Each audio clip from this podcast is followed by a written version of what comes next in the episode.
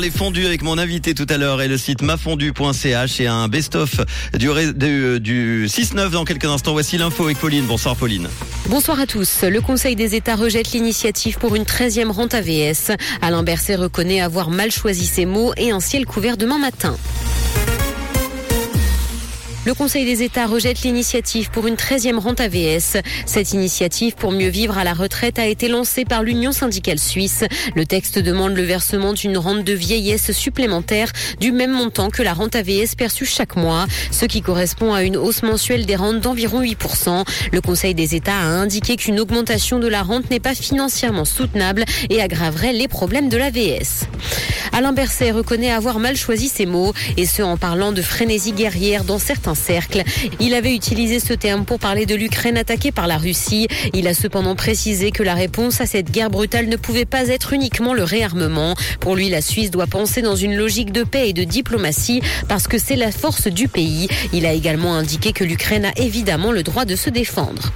Le Grand Conseil vaudois refuse de surtaxer les véhicules électriques et puissants. Un amendement des Verts visant à taxer plus durement les voitures électriques en fonction de leur puissance a été discuté avant d'être finalement écarté. Certains estimaient que cet amendement visait simplement à taxer les plus riches et n'incitera pas les usagers à changer de comportement. D'autres ont même dénoncé une chasse aux sorcières.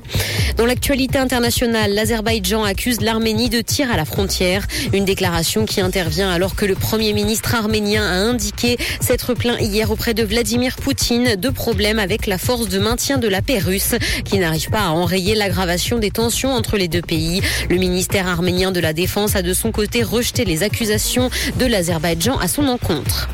Les NFT ne sont plus une priorité pour Mark Zuckerberg. Meta a indiqué qu'il ne serait bientôt plus possible de partager sur Facebook et Instagram des contenus numériques certifiés via la blockchain. La firme a indiqué souhaiter se concentrer sur d'autres moyens de soutenir les créateurs de contenu et les entreprises pour le moment. Le groupe souhaite également se concentrer sur son système de messagerie.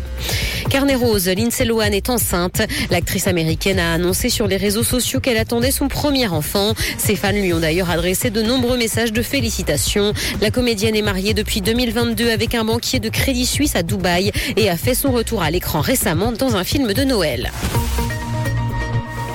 Le ciel sera couvert ce soir et des nuages sont attendus demain matin. Côté température, le mercure affichera 2 degrés à Lausanne et Carouge, ainsi que 4 à Genève et Palinges. Bonne soirée à tous sur Rouge.